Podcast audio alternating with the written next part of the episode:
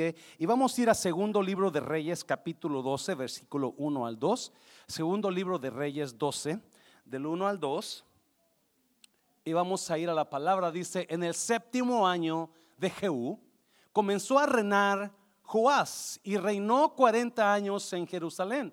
El nombre de su madre fue Sibia de Berseba, versículo 2. Mira. Y Joás hizo lo recto ante los ojos de Jehová ¿Cuándo? Todo el tiempo que le dirigió el sacerdote Joyada, se lo voy a repetir. Y Joás hizo lo recto ante los ojos de Jehová todo el tiempo que le dirigió el sacerdote Joyada. Joás tenía un mentor. Ese mentor se llamaba Joyada. Y ese mentor estaba con el rey. Y mientras esa persona estaba con el rey, el rey se mantenía recto delante de Dios, el rey se mantenía firme, el rey, hacía cosas buenas para Dios porque había una persona que estaba a su lado guiándolo. Vamos a orar, Padre, bendigo tu palabra en esta mañana, Espíritu Santo. Usted toque vidas en esta, toque jóvenes, toque adultos, Señor mío. Usted venga y tome esta palabra, Dios mío, y hágala florecer en nuestros corazones. Impártela aquellos que vienen con una necesidad y usted úsela para que esa necesidad sea suplida a través de esta palabra en el nombre de Jesús. ¿Cuántos dicen amén? Puede tomar su lugar. Ah, realmente yo te había, te había, había planeado otra prédica, había planeado una prédica de cómo cantar en la noche, le había puesto, ¿verdad? Pero dije, a mí se me hace que muchos están desentonados y como que no van a cantar bien. no, sentí, por lo que está pasando con los jóvenes, sentí traerte esta palabra, iglesia, son me voy a desviar un poquito otra vez de lo que siempre predicamos. Predicamos al adulto, predicamos de los problemas, que tú tienes poder para vencer esos problemas. Amén, iglesia. Que Dios es un Dios poderoso, que todo es posible con Dios. Es lo que predicamos, ¿verdad? Y siempre ministramos a los adultos, siempre ministramos a las familias que vienen con necesidades. Ese es lo que usualmente predicamos, pero últimamente te digo, yo he estado, leí este versículo 2 de Reyes 12.2. Y cuando el escritor dice que Joás hizo lo recto mientras había un joyada con él. Joás hizo lo recto mientras había una persona que hablaba vida a su vida, que hablaba dirección. Alguien me está oyendo, que hablaba, que hablaba victoria, que hablaba futuro. Y yo sentía que Dios me decía, esto necesita la iglesia. Estamos tan enfocados en nosotros, en mi problema, en mi necesidad, que no estamos siendo los joyadas que necesitamos ser. Alguien está conmigo. No estamos siendo los joyadas que necesitamos ser. Yo le he puesto a esta prédica el impacto de la influencia. Y le he puesto, en mi mente pensaba, en búsqueda, en búsqueda de un joyada el impacto de la influencia, la necesidad de un joyada. Me impacta ese versículo. Joás hizo lo recto mientras había joyada con él. Joás hizo lo recto mientras había un hombre que le daba dirección a su vida. Oh, cuánta necesidad hay en la iglesia de joyadas ahora. Se lo voy a repetir. ¿Cuánta necesidad hay en la iglesia de joyadas? Donde agarramos a una persona y comenzamos a poner de lo que tenemos nosotros. Comenzamos a poner sabiduría, dirección. We pour into those people. We need people that will be pouring life into somebody else's lives. Necesitamos personas que le agreguen vida a la vida de los demás. Necesitamos personas que le agreguen valor a la vida de los demás. Necesitamos personas que le agreguen dirección a matrimonios fallando, a matrimonios batallando. Necesitamos personas que le agreguen dirección a esas personas que están quizás en problemas donde estás en adicción y no sabes cómo salir. Ahí entran los joyadas. Amén, iglesia. Tito, capítulo 2. Mira lo que dice la Biblia. De manera similar, Pablo dice a Tito, enseña a las mujeres mayores ¿Lo está leyendo conmigo? En la versión Reina Valera antigua dice a las, una palabra, a las. Gracias, yo no, yo no quise decir eso, pero enseña a las mujeres viejas, no dice mujeres, más dice viejas. Enseña a las viejas No voltea a nadie, por favor, no diga, le hablan hermana, le hablan hermana. No, dice Pablo a Tito, de manera similar, enseña a las mujeres mayores a vivir de una manera que honre a Dios. No deben calumniar a nadie ni emborracharse, en cambio, deberían enseñarles a otros lo que es bueno, versículo 4. Esas mujeres mayores tienen que instruir a las más jóvenes a amar a sus esposos y a sus hijos. ¿Cuánta mujer está buscando jovencitas que sabes que necesitan dirección? Y tú dices, yo voy a agarrar a esta jovencita y la voy a ayudar en la vida. Yo voy a, alguien me está, ¿cuánto hombre está agarrando jóvenes y que los, y los ve quizás y no, mal vestidos o, o mal modo o, están batallando esos jóvenes? ¿Y cuántos hombres decimos, voy a invertir en este muchacho? Oh, gloria a Dios por los joyadas de la vida. Gloria a Dios por los joyadas que invierten en los demás. ¿Alguien me está oyendo? Gloria a Dios por esas personas que dan de su tiempo por alguien, porque esas, esos joyadas son los que cambian destinos. Esos joyadas son los que llevan a las personas a otro nivel. Esos joyadas son los que agarran personas y enderezan vidas y llevan y sanan matrimonios. Esos son los joyadas que necesitamos en la iglesia. Gracias, gracias. Dáselo fuerte, dáselo fuerte, iglesia. Dáselo fuerte. No se me está mirando como pastor, ¿por qué no predica de.? Cuando yo estaba chico, la primera persona que fue joyada para mí, que me agarró, fue mi tío. Mi padre y yo no teníamos una relación. Mi padre siempre me hacía un lado y él miró eso. So, ¿Qué hacía mi tío, el hermano de mi padre? Me agarraba, me llevaba a los movies, me llevaba a ver a su novia, me llevaba a cacería con él, me llevaba a trabajar con él. Siempre él invirtió en mí invirtió en mi vida y siempre, y eso me impactó a mí desde jovencito, yo lo miraba a él como un padre. Cuando ya me vine para acá, yo cada vez que iba a México, yo siempre le llevaba un regalo, le daba dinero, porque los joyadas impactan tu vida. ¿Alguien dice eso? ¿Cuántos hubo joyadas en su vida que le ayudaron a acomodarse en la vida? Y yo te voy a pedir ahora, es tiempo de dar. Es tiempo de dar y no dinero. Es tiempo de dar de ti. Es tiempo de dar lo que Dios ha hecho en uno de estos jóvenes que están quizás batallando con la vida. Amén, iglesia. So, dice Pablo a Tito, le dice, enséñale a las mujeres a instruir a las más jóvenes. Si estamos en un tiempo donde las mujeres mayores, en lugar de instruir, se ponen a competir con las más jovencitas. Te lo voy a repetir. Estamos en un tiempo donde en lugar de instruir, nos ponemos a competir con los demás. Y usted y yo no estamos para competir, estamos para instruir. Usted y yo es tiempo de que, porque esto va a traer bendición a tu vida, iglesia. Esto va a traer bendición. No es nada más. Escucha bien.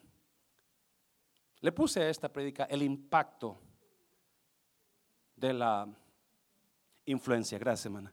Porque muchas veces vivimos la vida sin impacto. Venimos a la iglesia, salimos de la iglesia, entramos a la iglesia, nos vamos igual, pasa la vida, pasan los mismos días, igual, igual, metidos en nuestros propios problemas, en nuestras necesidades, pero no hay impacto. Estamos corriendo, pero no llegamos a ningún lugar, no hay impacto. Estamos tirando golpes, pero esos golpes no hacen ningún impacto, no tumbamos nada. Venimos a la iglesia, pero no hay ningún cambio. Eso es vivir sin impacto. Para poder tener impacto, usted comience a agregar vida a alguien más. Para poder, para poder tener impacto en su vida, comience a expandirse y a comenzar a hacer influencia en alguien más. Dáselo fuerte, Señor. Dáselo fuerte. Ah, yo no sé si usted, aquí hay una historia increíble que a mí me impactó. Eso se la voy a, se voy a dar. necesitamos instruir en lugar de competir. Necesitamos tener ese deseo de decir, yo voy a ayudar a ese joven. Yo voy a ayudar a esa jovencita cuando yo me convertí a Cristo, cuando llegué de Estados de México, perdón, aquí una parejita me agarró bajo sus alas. Y esa parejita me me instruyó en el camino de Dios y me enseñó. Si no hubiera sido por esa parejita, quizás yo no hubiera, yo no estuviera aquí ahorita como creyente, como pastor, porque fueron ellos los que me agarraron. Él me escribía cartas. Mira, José Luis, esto dice la Biblia. Me acuerdo, no había celulares, me escribía, no se podía textear, so me escribía cartas para instruirme. Se tomó el tiempo. La esposa de él me agarró como su hijo, me decía su segundo hijo, porque íbamos a tener un hijo varón, y me decía su segundo hijo. Me ayudaron y esas personas tenían esa sabiduría de dar a los demás, de invertir en los demás. ¿Alguien me está oyendo, iglesia? Tanto que las jóvenes de la iglesia iban a no salían de su casa de ella. Y no era porque vivía ahí, pero era porque los consejos que ella les daba a ellos. Mamá, papá es tiempo de que salgamos de nuestra vida, falta de impacto, y comencemos a agregarle vida a alguien más. Comencemos a hacer lo que hizo Joyada con Joás, que mientras estemos ahí, ese, ese hombre, esa mujer, ese joven va a caminar derecho. Me impacta ¿Por qué? ¿Por qué la vida de Joyada tuvo tanto impacto en la vida de Joás? ¿Por qué? ¿Por qué? Rápidamente, antes de irnos, vamos a orar por los jóvenes y yo quiero que a, descubrir joyadas en esta mañana. Amén, iglesia. Vamos a ver cuatro cosas que yo aprendo de los joyadas. las cuatro cosas que yo aprendo de personas de influencia, personas que van a tocar vidas. Número uno, los joyadas esconden a sus jóvenes en la casa de Dios. No, mira, mira, es importante esto. Los joyadas esconden a sus jóvenes. Personas adultas que se preocupan por los jóvenes los esconden no en su casa de ellos, no en la casa del vecino, pero los esconden en la casa de Dios. Mira lo que dice el versículo, capítulo 11, ah, versículo 11 dice, cuando Atalía, no, note esa cosa por favor, cuando Atalía, madre de Ocosías, vio que su hijo era muerto, se levantó y destruyó toda la descendencia real. Cuando Atalía, madre de Ocosías, miró que habían matado a su hijo Ocosías, se levantó y comenzó a matar a sus nietos. Muy importante, muy importante. Los hijos de Ocosías eran descendientes de David. Dios había prometido a David que siempre habría un descendiente en el trono. Pero Atalía, la abuelita, escuche bien, porque vamos a mirar esto, esto se conecta después, o sígame por favor. La abuelita, en lugar de llorar por su hijo Ocosías, en lugar de hacer duelo, en lugar de estar llorando por él, ella dijo, esta es mi oportunidad de agarrar el trono. So voy a matar a todo aquel que pueda ser elegible para tomar el trono. ¿Está oyéndome, iglesia? Familia disfuncional. Familias disfuncionales donde la abuela, ella quiere poder, ella quiere, y para poder llegar al poder comienza a matar a sus nietos. Comienza a traer muerte a sus nietos.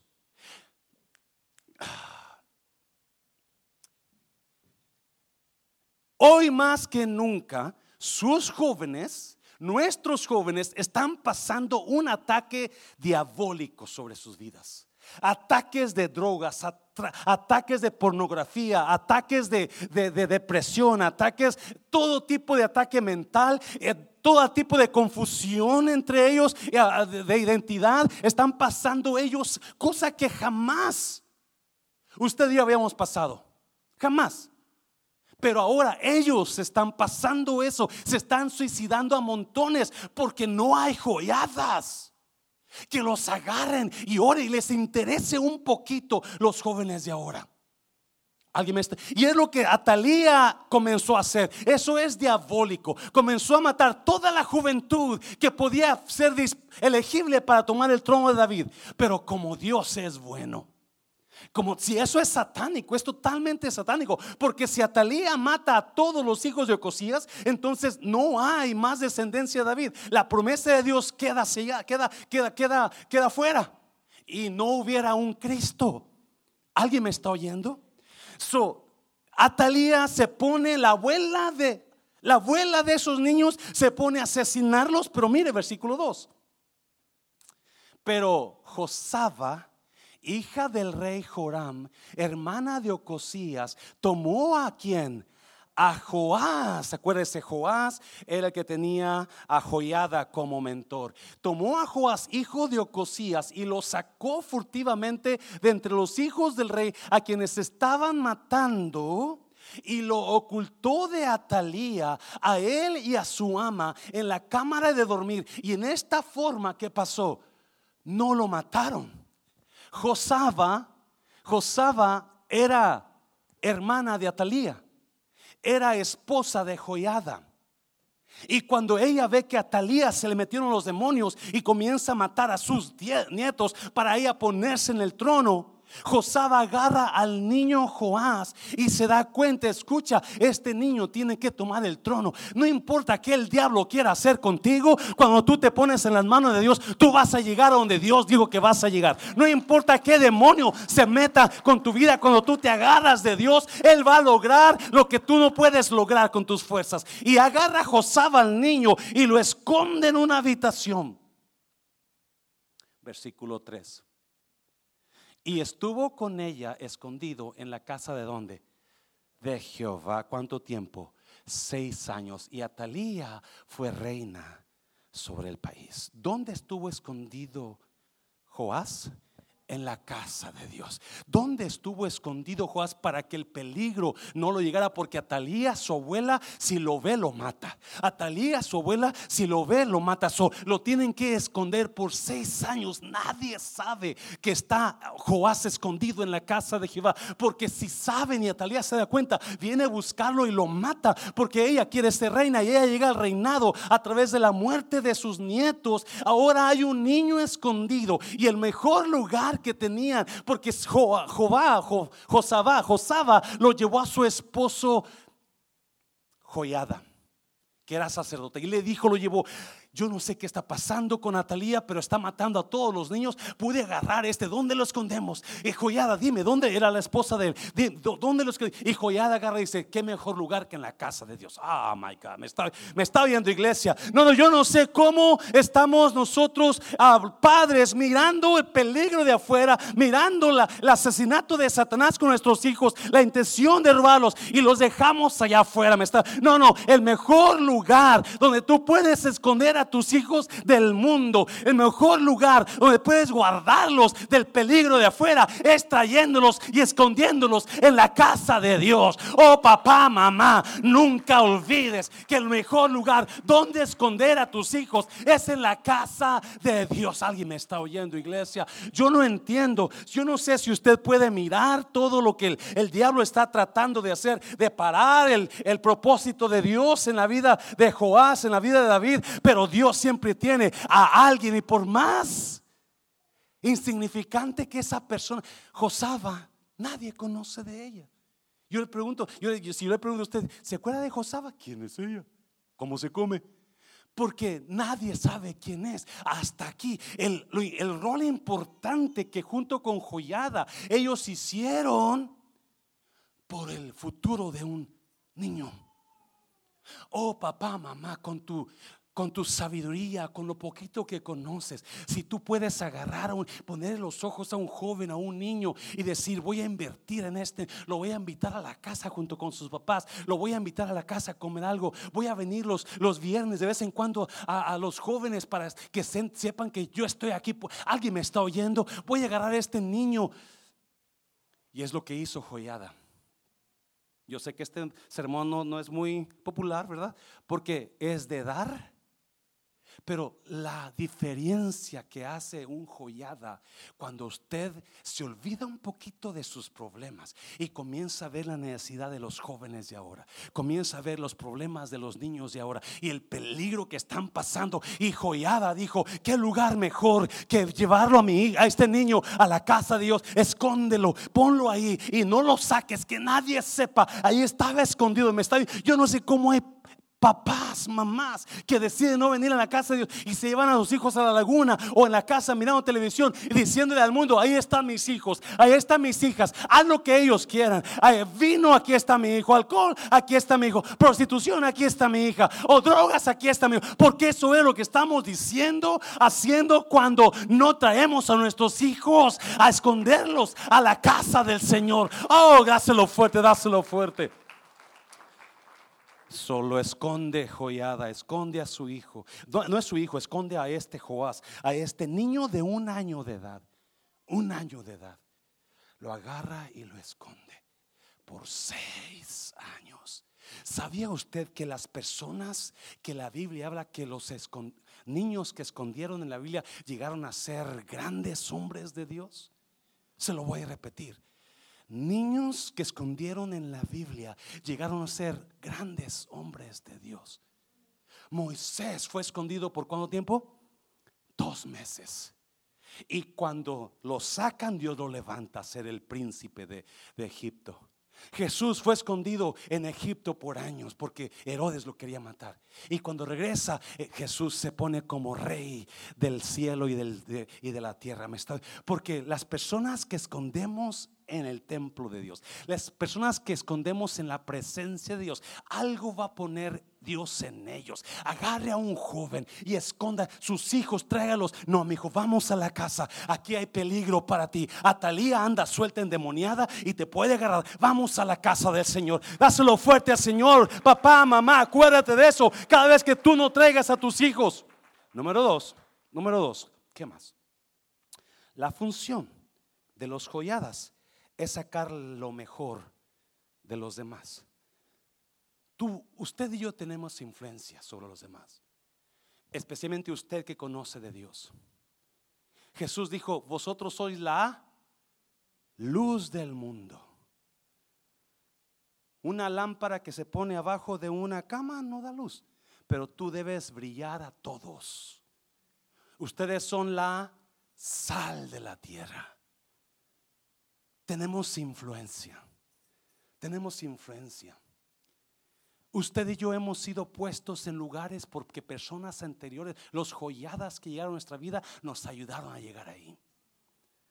Cuando trabajaba con la aerolínea, le dije, yo trabajaba como líder de salas y, un día nos dicen, van a cambiar de jefe, van a cambiar de, de, jefe aquí con la aerolínea, tenemos que tener una reunión para recibirlo y vamos a ponerlo como, como el jefe de la aerolínea de Fort Worth, la más grande del mundo de Fort Worth queremos a todo líder ahí. Y ahí vamos todos. En mi vida había visto a este hombre yo.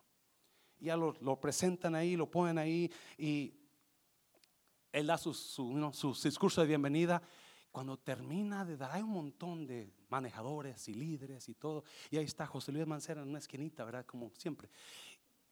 Él deja su micrófono, viene directo a mí. José, me dijo, le dije sí, me saluda, me llamo Jude he escuchado mucho de ti. Quiero trabajar junto contigo.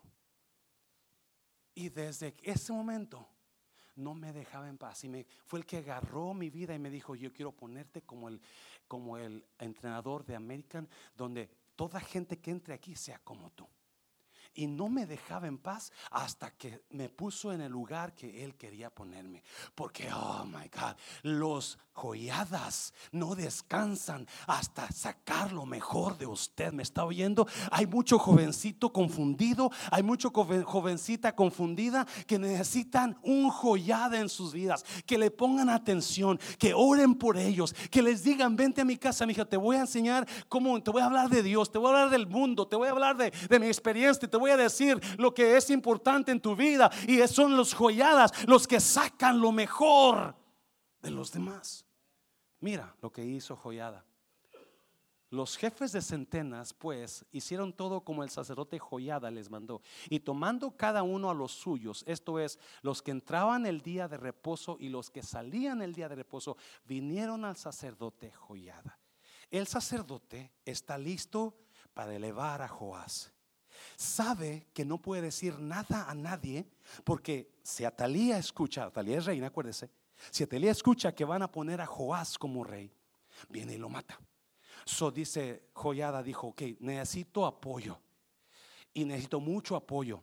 Solo lo que voy a hacer cuando los que salgan de día de reposo, los voy a decir, deme un minuto. Y los que entren a reemplazarlos, los voy a guardar. Y en ese momento vamos a coronar al rey cuando tenga el apoyo más grande. Versículo 10. ¿Alguien me sigue todavía? Y el sacerdote dio a los jefes de centinelas las lanzas y los escudos que habían sido del rey David, que estaban en la casa de Jehová, versículo 11. Y los de la guardia se pusieron en fila, teniendo cada uno sus armas en sus manos, desde el lado derecho de la casa hasta el lado izquierdo, junto al altar y el templo en derredor del rey. Versículo 12. Sacando luego joyada al hijo del rey, le puso la corona y el testimonio y le hicieron rey, ungiéndole y batiendo las manos, dijeron, ¡Viva el rey! Ese niño que duró seis años tiene siete años de edad ahora. Siete años, joyada en seis años, sacó lo mejor de ese niño y lo preparó para que ese niño pudiera gobernar en Israel. Y ahora ese niño de siete años toma el reinado bajo la guianza de un joyada. Bajo la guianza, porque ahora Joás está listo ya aprendió y ahora lo elevaron a rey. Si el trabajo de un joyada es sacar lo mejor de los demás, iglesia. Esta iglesia va para grande, alguien me está oyendo, y vamos a necesitar joaces que los agarremos, los joyadas, los que estamos más grandes, las mujeres, más agarrar niñas, jovencitas y comenzar a instruirlas y aconsejarlas. ¿Alguien me está oyendo, iglesia? Comenzar a aconsejarlas donde vamos a invertir en ellos, en ellas, porque un día este iglesia va a ser corrida y dirigida por ellos. Alguien me está oyendo. Es importante que usted invierta en, en personas, quizás no jovencitos, quizás usted es una joven, una pareja joven donde no saben qué están haciendo. Es tan importante y tanta la necesidad de personas mayores que agarren a parejitas jóvenes y les pregunten, ¿cómo está tu matrimonio, hija? ¿Cómo está tu matrimonio, hijo? ¿Cómo te puedo ayudar? Mira, yo pasé por eso, yo pasé por aquello. Oh, si alguien me puede decir eso si no es verdad o, es verdad, porque eso es una gran necesidad. Y todos aquí nosotros los mayores tenemos una, un llamado en levantar joaces, en ser los joyadas de las personas que necesitan ayuda. Dáselo fuerte al Señor. Oh, So, joyada agarra al rey, al niño de un año y lo comienza a preparar por seis años. Ahora tiene siete años y le dice, estás listo, hijo. Ahora, los joyadas agarran a parejas que se están divorciando y comienzan a depositar vida y dirección y consejo y al rato esas parejas van a ser líderes de la iglesia porque hubo un joyada que ayudó en su matrimonio. ¿Alguien me está oyendo? Los joyadas agarran esas jovencitas que se ven medios, medio loquitas, me está oyendo, sabe lo que estoy diciendo y lo comienzan a agarrar a las mujeres mayores y comienzan a aconsejar, mija, eso así no se viste eso, mija, ten cuidado con esto, mija, porque esto, sí, esos son los joyadas donde de lo peor sacas lo mejor, lo peor saca y eso es lo que hizo joyada, agarró ese niño que no sabe, imagínese. Un niño de siete años tomando el reinado. Pero no estaba solo.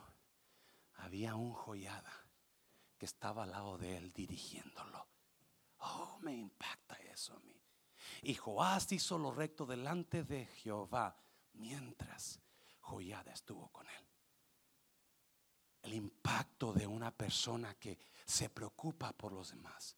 El impacto de una mujer que dice, voy a ayudar a esta jovencita. El impacto de una pareja que dice, voy a ayudar a este matrimonio, voy a agarrarlos.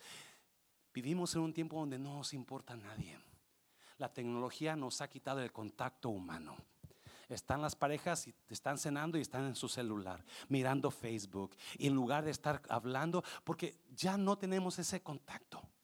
Y como yo admiro a personas que invierten en los demás, que dan vida. Ah, dáselo fuerte, Señor Iglesia. Dáselo fuerte. Número tres, porque siento que eh, estás, pastor, ya termine, porque no me gusta mucho esta prédica. Pero es importante que veas tu iglesia y veas lo que vas a hacer con alguien que inviertas. Cuando, conocimos, cuando comenzamos la iglesia, yo necesitaba el apoyo de, necesitaba ser tener mi licencia de pastor, la ordenación. Y fui a buscar a ordenación a una, a una persona que me decían que él podía ayudarme. fui con otro líder y cuando llego ahí, el Señor me dice, no, no te puedo ayudar.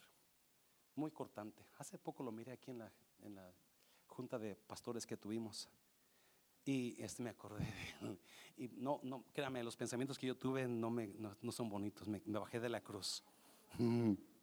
Porque me dijo, no, no te puedo ayudar. Salimos de ahí con, saliendo de ahí, va entrando un americano, llenito, una sonrisa.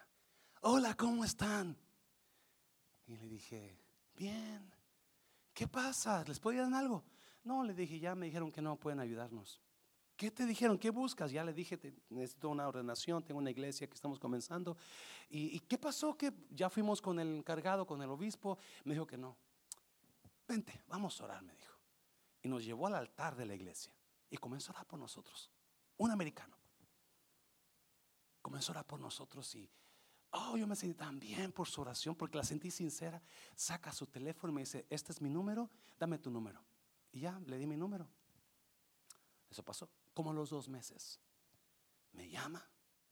Antes de comenzar el servicio, estamos aquí en un cuartito de 50 personas.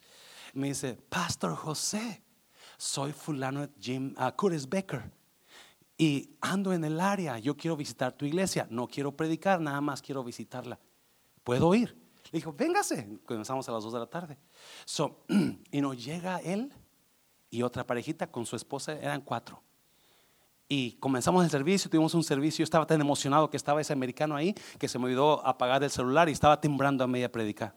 So, cuando salimos, terminamos, me dijo, Pastor José, ¿te acuerdas de la persona que fuiste a buscar ayuda? Le dije, sí. Dijo, ya no es el encargado él, ahora soy yo. Y vengo a ofrecerte la licencia de pastor y quiero que tú seas uno de los pastores de nuestra conferencia. Yo me quedé, what? Dijo, ve a tal parte, a tal día, y ahí te la damos. A haber una ordenación, grupo de ordenación de pastores, y ahí te la vamos a dar. So ahí voy, ¿no? Ese día, bien emocionado. Y me da una aplicación, los ancianos de ahí me dan una aplicación, y este, uh, yo la lleno y se las entrego porque teníamos que que este, pasar la prueba o más bien calificar. So, a rato me llama José Mancera y voy aplicación negada. Dije, what? So, agarro mi aplicación, decía rejected, y no negada, y me siento. Y ratito viene él, Bishop Curtis. Espero que un día lo conozca, lo que, lo que no lo conocen. Hay muchos lo conocen ya. Y viene y me dice, ¿cómo estás, pastor? ¿Qué te dijeron? Dije, me la negaron. Dije, ¿qué? Me la negaron. Dame esa aplicación. Y va y se mete. Y ya viene con aprobada.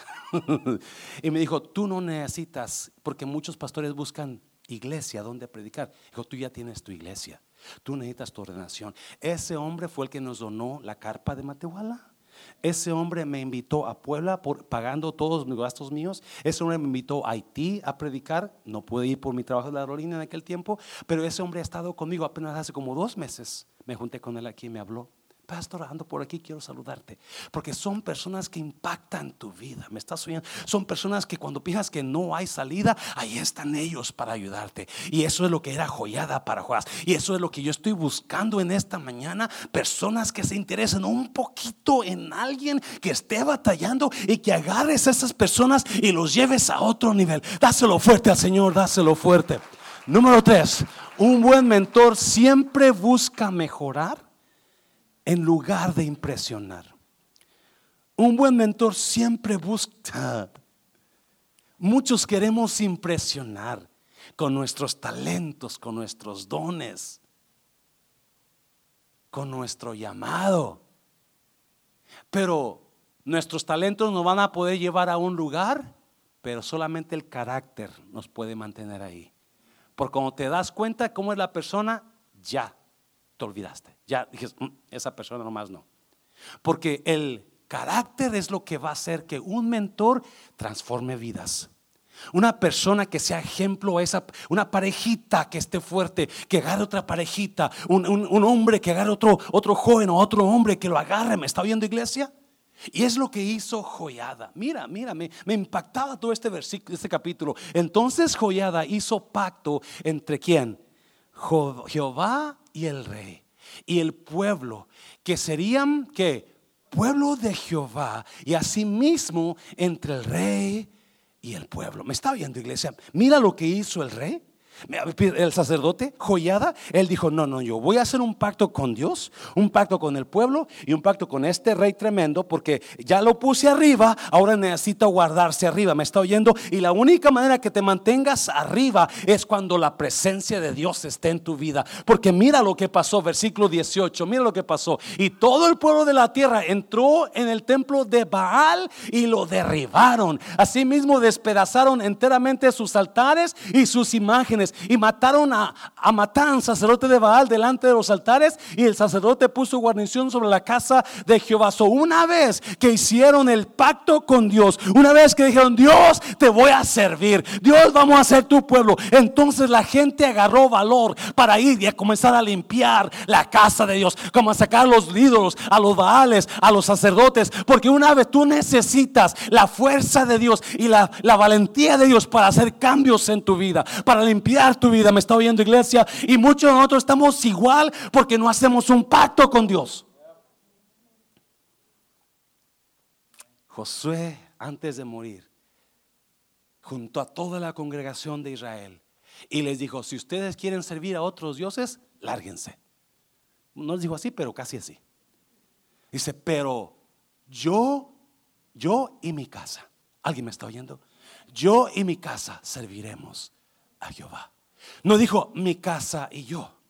No dijo mis hijos y yo. No dijo mi esposa y yo. No, él, dijo yo y mi casa. Porque un joyada siempre va a ser el que dirija, siempre va a ser el que se digo, no, yo necesito mejorar, mi vida no está bien, necesito cambiar, mi vida necesito a Dios para que yo pueda cambiar. Y hay mucha gente que está en lo mismo, la misma problema, el mismo, la misma falta, la misma falta de carácter, el mismo eh, pecado, el mismo, todo igual porque no haces un pacto con Dios. Y hay unos hombres que necesitan juntar a su familia, a su esposa, juntar a sus hijos y decirles, no importa que estemos pasando, yo y ustedes vamos a servir al Señor. No importa que tenga, que no tenga, yo y usted, yo me voy por delante. Mm. Sabemos que para que un joyada, para que un mentor tenga impacto, acuérdese, caminamos en la vida sin impacto. Tiramos golpes, pero no tienen impacto. Predicamos, pero no hay impacto. No, no. Una persona con impacto en la vida hace crecer su interior más que su exterior. Se lo voy a repetir. Una persona que hace impacto en la vida es porque su interior es más grande que su exterior si su exterior es más grande que su interior, entonces se va a caer. Y mucha gente, por eso joyada, agarró al rey y lo llevó delante de Dios. No, mi hijo, ya estás arriba, que no se te suba la cabeza. Tienes que trabajar en tu interior primero para que sigas manteniéndote arriba. Tienes que trabajar en tu carácter primero. Tienes que dejar esas cosas que estás mirando primero. Tienes que dejar de hablarle hacia tu pareja. Tienes que crecer por dentro. Tiene que ver un tienes que poner la atención Mm, alguien me está oyendo, iglesia.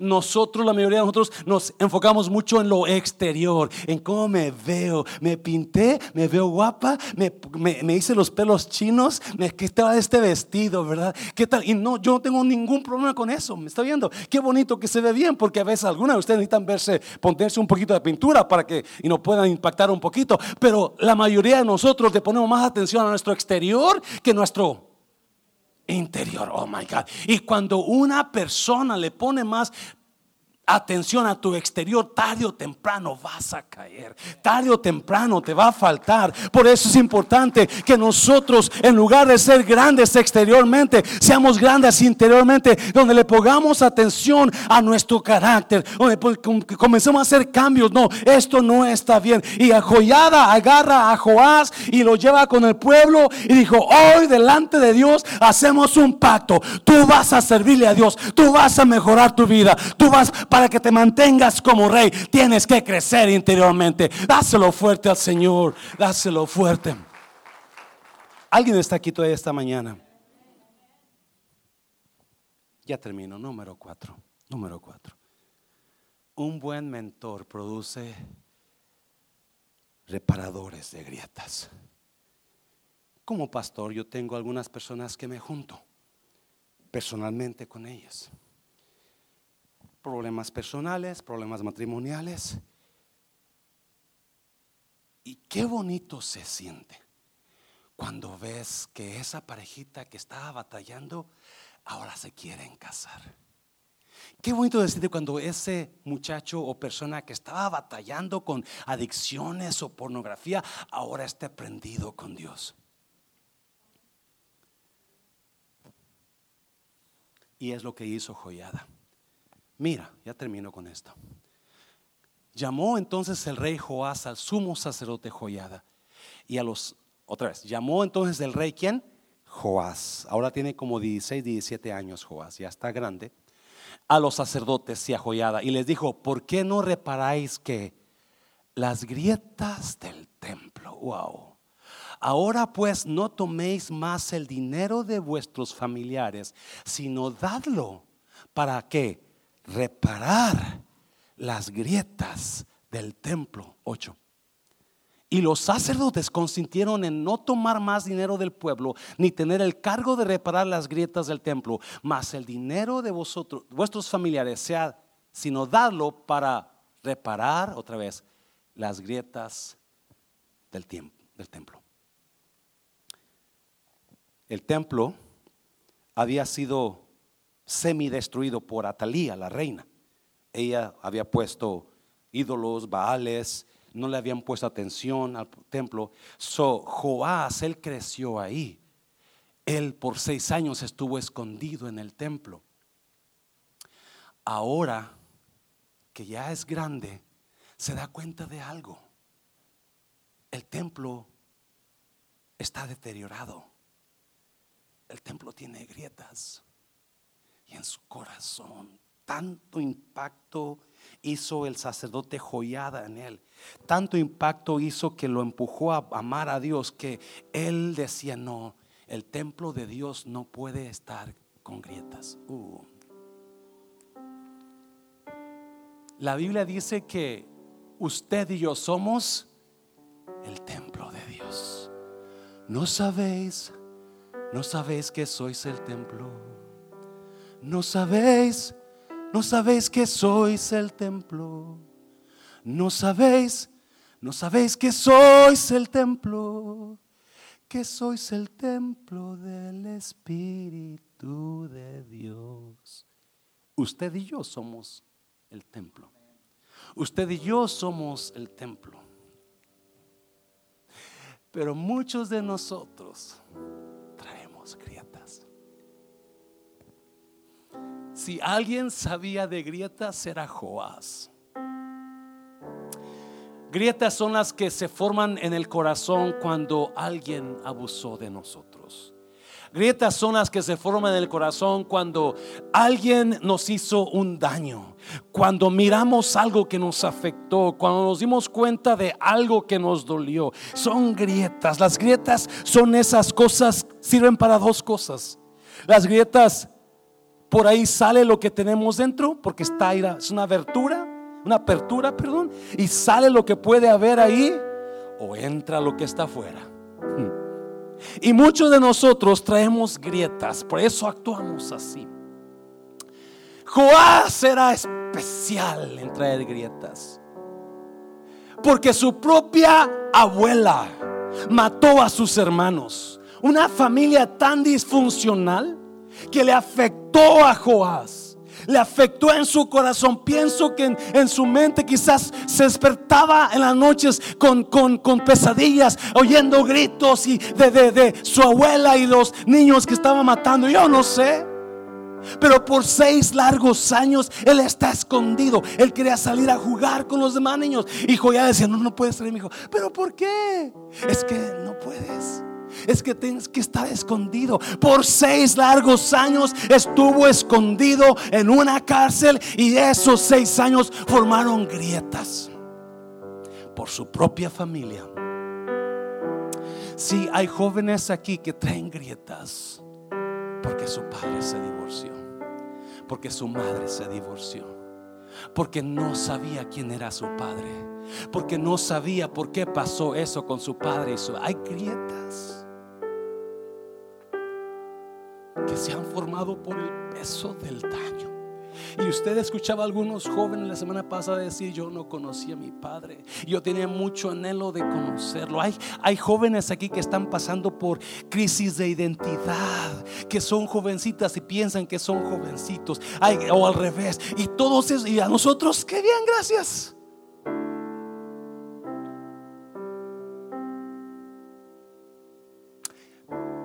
Joyada hizo tan excelente trabajo en ese Joás, que Joás se dio cuenta y dijo, no puedo seguir con estas grietas. Sí, hay mujeres que están en el matrimonio, pero se traen unas grietas tan grandotas que en un momento puede dejar el matrimonio. Se ve preciosa, se ve bonita, pero hay grietas en su corazón que necesitan ser reparadas. Hay hombres y mujeres que actúan así, con ese desdén, con, ese, con esa lengua venenosa por las grietas que traen cargando. Son grietas que te están metiendo al mundo y están sacándolo de Dios afuera. Son grietas que lo poquito que tenías de Dios ya se salió por esas grietas. Lo poquito que había en tu espíritu ya se salió por esas grietas. Lo poquito que había en ti ahora está completamente y todo lo que salió le dio, le dio lugar al mundo. Y está entrando el mundo, está entrando el enojo, el odio y está haciéndose la grieta más grande. Y Joás dijo, no, es tiempo de reparar las grietas. ¿Te has preguntado qué grietas trae tu hijo? I'm sorry, yo no quiero chillar, pero me duele ver lo que los padres, las grietas que formamos en nuestros hijos, las grietas que formamos en nuestros jóvenes. ¿Sabía usted, líder, que los jóvenes se dan cuenta cuando usted los apoya realmente y cuando no? ¿Sabe usted, anciano, que los jóvenes se dan cuenta cuando a usted les interesa, ¿verdad? Cuando, porque formamos grietas en nuestra juventud y en lugar de estar por ellos ahí, parece que estamos en contra de ellos. Y la iglesia no puede seguir si no hay un joyada que agarre a un Joás y si Joás comience a sanar las grietas. Y Dios me decía esto: Voy a levantar Joáses en la iglesia que sanen las grietas familiares. Se lo voy a repetir. Hay jóvenes que su misma familia ha causado grietas. Y joven, Dios te está llamando a sanar esas grietas en tu familia. Young people, there's cracks in your family. There are so many cracks in your family. Big cracks, huge cracks. And those cracks are caused because of mom, because of dad because of my uncle, because of my brother. But God is calling you to repair those cracks in your family. Don't be afraid. Joven, no tengas miedo de un día sentarte con papá y con mamá y aunque te tengamos miedo porque no queremos confrontar los padres eso. No queremos confrontar, sanar las grietas que traes me cargando, me está bien, pero no tengas miedo, siéntate y comienza a sanar. Papá, es tiempo que le pongamos atención a nuestros jóvenes y que comencemos a sanar las grietas que están sacando sangre de sus corazones. Y Joás hizo el trabajo perfecto. Le dijo a Joyada, necesito que comencemos a reparar las grietas. Aquí hay hombres que traen grietas de gran grietas de carácter mujeres que grietas de carácter, te salen palabrotas por la grieta que traes ahí. Andas haciendo eso por la grieta que traes ahí. Y es tiempo de que hoy usted sane. restaure esas grietas. Es tiempo de que tus hijos comiencen a ser sanados de sus grietas que están trayendo. Tan excelente, me impacta joyada. Me impacta que hizo tan excelente trabajo en ese jovencito que él dijo, no, ahora es tiempo, ya salí. Ahora la mente de él volaba a su abuela, matando a sus hermanos, matando pesadillas, haciendo, pensando, haciéndose preguntas, ¿por qué mi abuela? ¿Por qué la mujer que debería de, de cuidarme y chiflarme y consentirme y llevarme a la nieve? ¿Por qué ella? ¿Por qué? Y no sabía, y eso formaba grietas en él.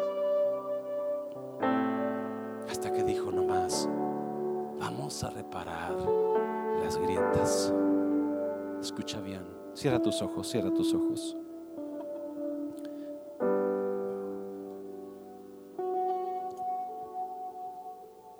Las grietas se reparan conociendo a Jesús.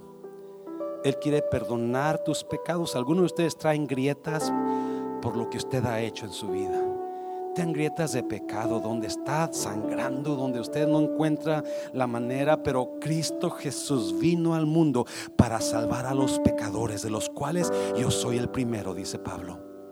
Yo no sé si alguien de aquí tenga grietas de culpa. Nadie, nadie te va a mirar, pero usted dice, pastor, yo necesito sanar mis grietas.